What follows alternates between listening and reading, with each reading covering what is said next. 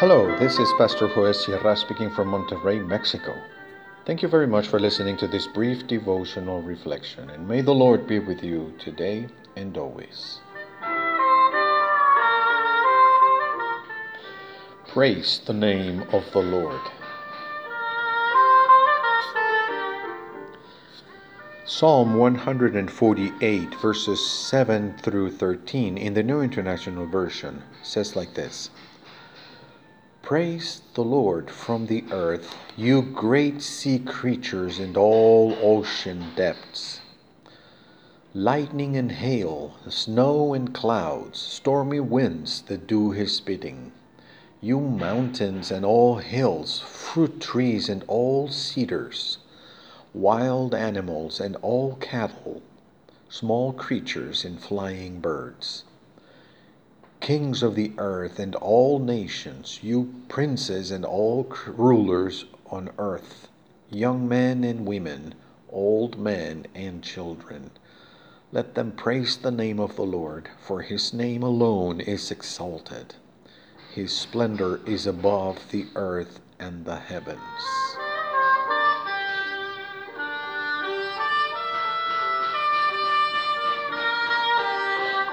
This is good news of great joy.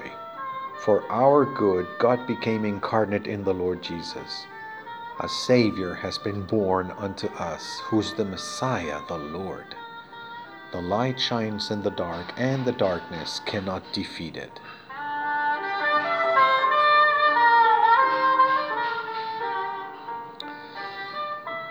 On one of these uh, vacation days, we watched a couple of Japanese anime movies. In both films, we detected the nostalgia that a highly industrialized and very secularized society has for recovering some sense of spirituality through the appreciation of nature. Trees, forests, mountains are given a spiritual personality, as in animism, and offerings are presented to them as acts of worship and respect. It is the nostalgic sigh of contemporary society to recover something that was lost with the advent of the empire of reason, with the elimination of all superstition, with the dominance of science and technology. And we wonder, what does biblical faith say about the elements of nature? Psalm 148 is a good example.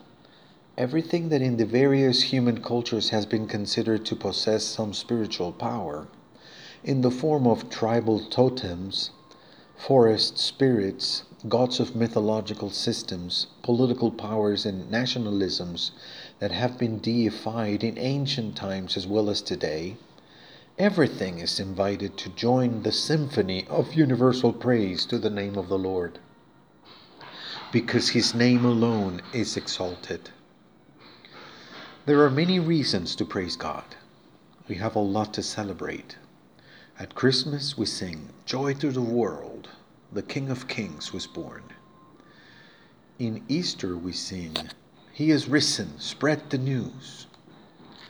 The incarnation and the resurrection are events whose importance we cannot calculate, and therefore all we can do is praise the name of the Lord because his name alone is exalted. The God who created sea monsters, wild animals, reptiles, and flying beings, forests and mountains, natural elements and political realities, all life in the biosphere and all human life, that God invites us to enter the new year, a year full of promise and possibilities. God never tells us that everything will be perfect, but promises to be with us in everything we meet along the way.